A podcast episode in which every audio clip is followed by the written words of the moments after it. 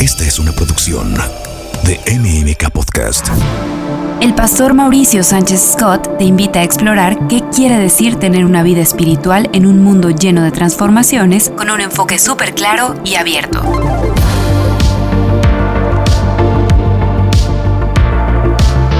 Bienvenido a tu búsqueda interior. Hola, ¿qué tal? Bienvenidos a Búsqueda Interior. Gracias por acompañarme. Yo estoy muy emocionado de poder compartir contigo esta búsqueda interior, esta aventura espiritual para encontrarnos a nosotros mismos y conectarnos con Dios, porque eso va a cambiar nuestra vida. Si tú eres como yo, te gustará mucho las palmeras y todo lo que éstas representan. Las palmeras en la bahía de Acapulco, Cancún, California, tantos lugares del continente americano donde las palmeras embellecen los paisajes. Pero quizá no sepas que no siempre fue así. Las palmeras no son nativas de América. Alguien las trajo. De hecho, fueron traídas desde las Filipinas en 1568 por el navegante Mendaña, tras recorrer las Islas Salomón de esa región. Trajo en su embarcación unos cocos que originalmente venían verdes, aptos para ser bebidos, y que por alguna circunstancia o ya con toda intención dejaron que se secaran para que brotara la planta. Por lo que en la América española, Colima fue el primer lugar donde hubo palma de cocotero. Con eso en mente, vamos al libro de los Salmos capítulo 1. Tú sabes que como empiece una historia, como empiece una narrativa, eso va a marcar el tono de todo lo demás. Yo eh, pienso mucho cuando voy a grabar este podcast para comunicarme contigo, cómo voy a empezar, porque entiendo que lo que empieza bien normalmente termina bien. Por eso es que en la Biblia tenemos principios tan extraordinarios como Génesis 1. En el principio creó Dios los cielos y la tierra. Apocalipsis 1, la revelación de Jesucristo. Juan 1, en el principio era el verbo y el verbo era con Dios y el verbo era Dios. Bueno, pues hoy vamos al centro de la Biblia, al corazón de la Biblia, el libro de los Salmos. Y vamos a ver qué es lo que dice. Bienaventurado el varón que no anduvo en consejo de malos, ni estuvo en camino de pecadores, ni en silla de escarnecedores se ha sentado, sino que en la ley de Jehová está su delicia, y en su ley medita de día y de noche. Será como árbol plantado junto a corrientes de aguas, que da su fruto en su tiempo, y su hoja no cae, y todo lo que hace prosperará. Yo me pregunto, ¿qué tipo de árbol tendría en mente el escritor del Salmo 1? que evocaría tal descripción? Un árbol bien plantado, que crece sin que nada lo pueda detener, que da fruto a tiempo, que su hoja no cae y que todo lo que hace todo lo que hace prospera. Imagínate tú en este momento ese árbol. Si te es posible, cierra tus ojos e imagínate ese árbol poderoso, hermoso, frondoso, sano. Bueno, seguramente te imaginarás algo parecido al roble o al cedro, porque son árboles que a nosotros nos evocan eh, fortaleza, belleza. Pero no quiere decir necesariamente que sea el árbol que tenía en la mente el escritor de Salmos, porque él lo escribió en un contexto muy distinto al nuestro. Ahora quiero que vuelvas a cerrar los ojos, por supuesto, si te es posible, si no estás conduciendo o manejando maquinaria pesada, y observes qué viene a tu mente con la palabra palmera. Mm. Seguramente playa, vacaciones, mar, arena, alberca. Pero tratemos de contextualizar al tiempo bíblico. Imaginemos lo que evoca una palmera, pero para una persona que vive en el desierto. Cambia la situación. Para alguien que vive en el desierto, en esa hostilidad climática, la palmera significa sombra, oasis, agua, vida, al grado que para la cultura bíblica la palmera significa regocijo y alegría. De ahí se desprende el concepto de aplaudir con las palmas de la mano. Palma de la mano. Esa, esa, palmera, ese sufijo era, indica algo donde se deposita o donde algo abunda. Por eso eh, hay panera, donde hay pan, o billetera, donde, bueno, quisiéramos que hubiera muchos billetes. el punto es que de ahí se desprende el concepto de aplaudir, con palmas en la mano, porque las palmas reflejaban gozo y alegría. Y en ese contexto, en la Biblia encontramos una instrucción muy curiosa en el contexto de una fiesta bien importante para el pueblo hebreo, que era la fiesta de los tabernáculos. En Levítico 23:40 leemos, El primer día tomarán frutos de los mejores árboles, ramas de palmera, de árboles frondosos y de sauces de los arroyos, y durante siete días se regocijarán en la presencia del Señor su Dios. Observa esto. Entre una fiesta solemne para el pueblo de Dios, Dios establece un tiempo de regocijo. Y dice, y se van a regocijar, pero van a tomar palmas en una mano, pero en la otra van a tener hojas de sauce. El sauce es un árbol muy diferente a la palma. El sauce al cual se refiere aquí la escritura es el sauce que se da en esa región. Nosotros lo conocemos como Salix babilónica o sauce llorón. ¿Alguna vez has visto un sauce llorón? Bueno, sabrás entonces por qué le pusieron ese nombre, porque parece que está llorando, parece que se está escurriendo, que se está eh, derritiendo. Es un árbol que de verlo nos evoca cierta tristeza. Y esta celebración que Dios establece, donde se van a regocijar con palmas en una mano y con sauces en la otra, se parece mucho a la vida. A la vida que nos da palmeras y sauces. Y que podemos pasar del gozo a la tristeza en un instante. Puede bastar una llamada telefónica con una mala noticia un diagnóstico médico y pasamos de la palmera al sauce. En estos tiempos de cambio climático donde salimos y hay un sol brillante y en unos minutos después está cayendo una tormenta, esto nos muestra que así de súbito puede cambiar el clima también en una relación, en las finanzas, en la salud, porque así es la vida. En un momento estábamos bien, en un momento todo marchaba bien con tu pareja y hoy, hoy estás enfrentando una ruptura, un rompimiento. Estabas en bonanza, en abundancia y hoy, hoy estás en bancarrota. Te encontrabas fuerte y hoy, hoy tienes un problema de salud. Y así es la vida. Pero hay instrucciones de parte de Dios. En Filipenses capítulo 4 leemos, alégrense siempre en el Señor. Insisto, alégrense.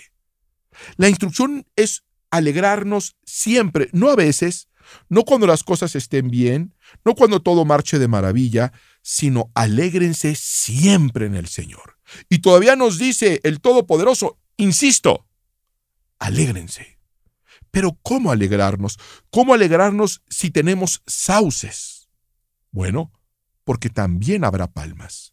Y tendemos a enfocarnos más en el sauce que en la belleza de la palmera. Puedes quejarte porque no tienes trabajo y eso te impide ver que tienes salud. Quizá estás con un problema de salud, pero hey, tienes familia. Quizá estás enfermo, pero finalmente aquí estás y estás escuchándome. Quizá dices, bueno, es que hoy me robaron. Bueno, dale gracias a Dios que no eres tú quien tiene que robar. Nos quejamos y no consideramos que hay personas que hoy no pueden quejarse porque ya no amanecieron. Tenemos el regalo de un día más. Y el salmista escribió en el 34, bendeciré a Jehová en todo tiempo. Su alabanza estará de continuo en mi boca.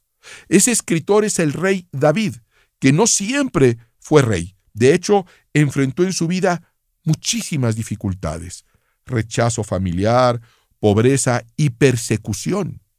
En el Salmo 103, él volvería a escribir, bendice alma mía Yahvé. Está hablando con él mismo y se está dando una instrucción a sí mismo en lo más profundo de su ser. Se dice, bendice alma mía a Yahvé y bendiga todo mi ser su santo nombre. Bendice alma mía Yahvé y no olvides ninguno de sus beneficios.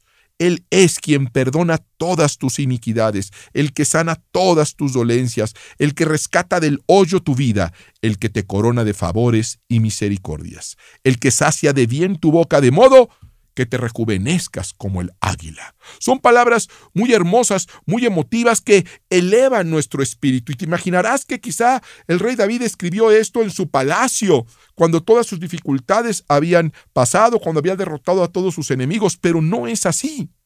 Este salmo lo escribió cuando él estaba bajo una tremenda y feroz y cruel persecución. Tenía que vivir en cavernas, había perdido todo lo que tenía, su reputación, su buen nombre, su casa, su familia, y tenía que vivir como forajido, pasando hambre y frío. Y él escribe, bendice alma mía a Yahvé, y no olvides ninguno de sus beneficios. No olvides, David, que él te sacó del hoyo. No olvides que él te dio la victoria sobre Goliat. No olvides que él te ungió para algún día ser rey de Israel. Si David estuviera aquí nos diría, quéjense menos y alaben más.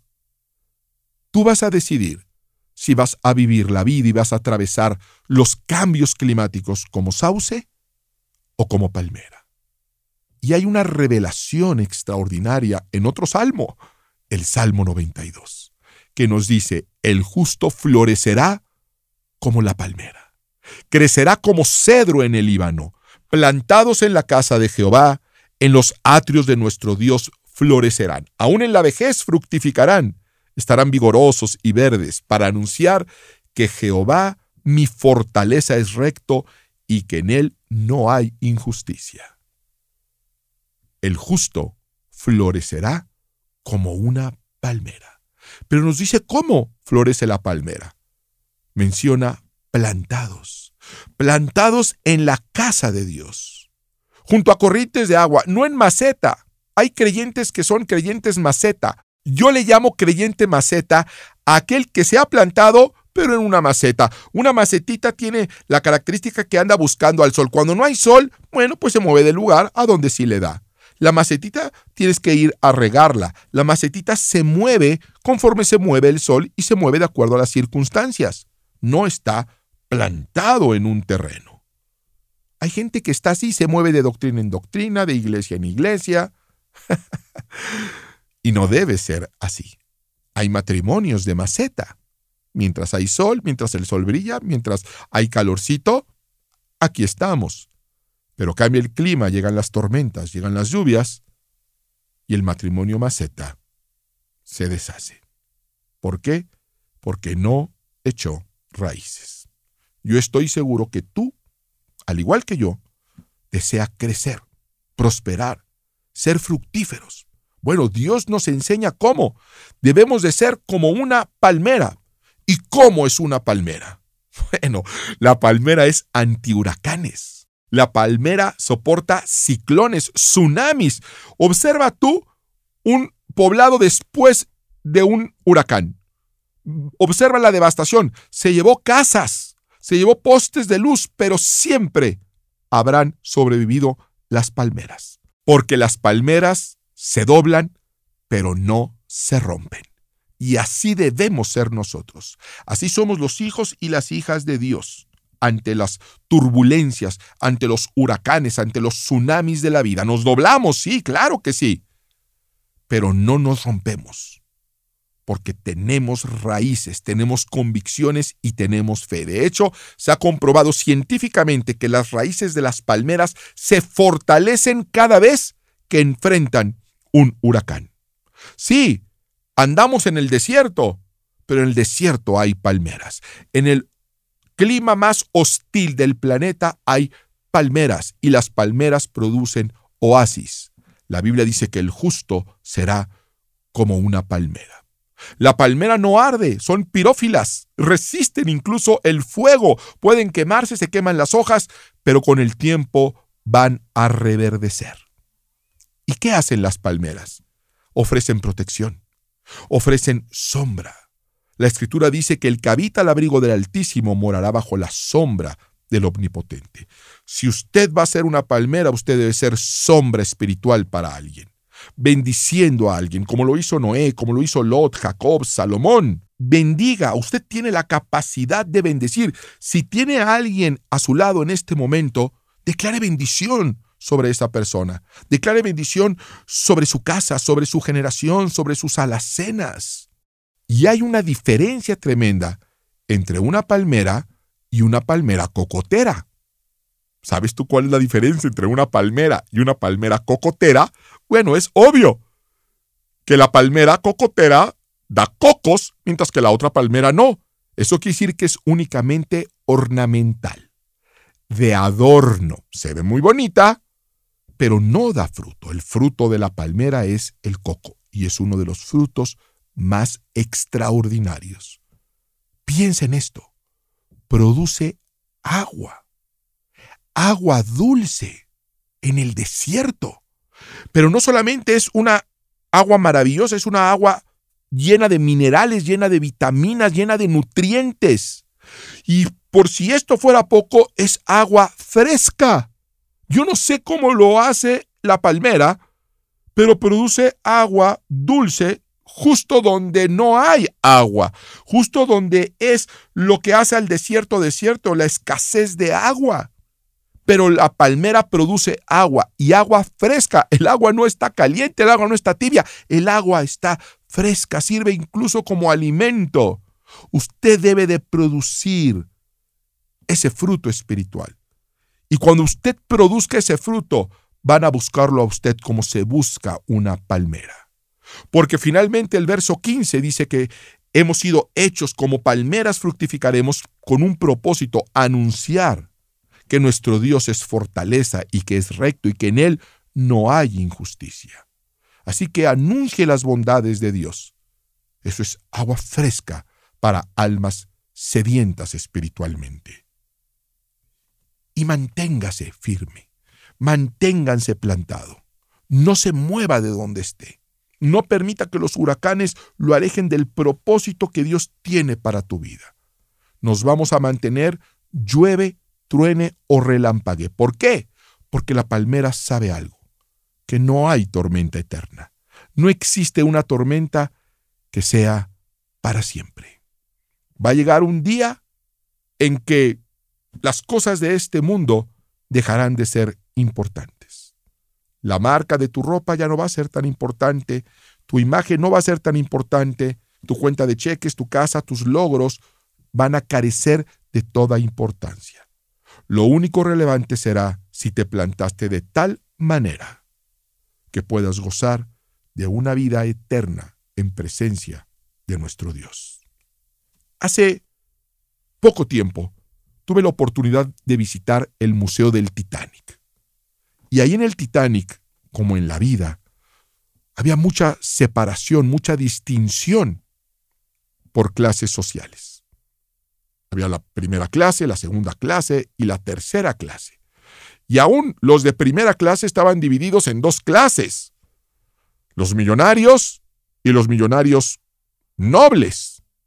Aún entre los servidores no había lo mismo ser un servidor o un cocinero de primera, de segunda o de tercera. Aún los menús estaban divididos por clases sociales. Pero al final del recorrido, se encuentra un muro con los nombres de los 2.223 tripulantes. Y hay una división. Para mí, la única importante. Están divididos entre los que murieron y los que sobrevivieron, los que se salvaron y los que no. La Biblia nos enseña en el libro de Apocalipsis, que es el último libro de la Biblia, que habrá un día donde se abrirá el libro de la vida. Y allá habrá una lista, una lista con una división. En un lado estarán los orgullosos cedros, los sauces llorones, robles poderosos, álamos imponentes, pero que se perdieron. Por el otro lado, habrá palmeras. Palmeras de diferentes clases, de diferentes tipos, de diferentes formas, pero con algo en común. Resistieron los vientos más violentos y se mantuvieron firmes en el desierto, dando fruto, dando sombra y ofreciendo una palabra fresca. Permíteme leerte una porción de la Escritura donde se nos revela lo que va a pasar al final de estos tiempos. Es Apocalipsis capítulo 7, verso 9. Después de esto miré, y he aquí una gran multitud, la cual nadie podía contar, de todas naciones, y tribus, y pueblos, y lenguas, que estaban delante del trono y en la presencia del Cordero, vestidos de ropas blancas y con palmas en las manos. Llegará el día donde ya no habrá sauce llorón, solamente palmas de alegría. Pero mientras llega ese día, sea como una palmera, sea como el salmista, que dice, pero nosotros bendeciremos a Ja, desde ahora y para siempre. Aleluya. Quiero terminar contigo haciendo un pequeño ejercicio. Inspira hondo. Llena tus pulmones y exhala. Vamos a hacerlo una vez más.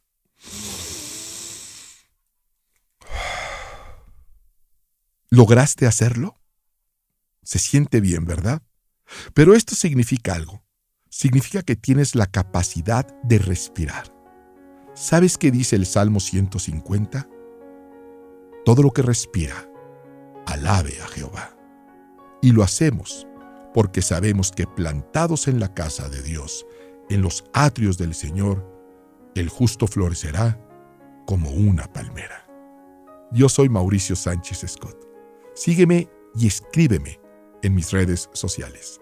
Gracias por acompañarme en esta búsqueda interior y te recuerdo que el reino de Dios no consiste en palabras, sino en poder. Búsqueda interior con el pastor Mauricio Sánchez Scott. Esta es una producción de MMK Podcast.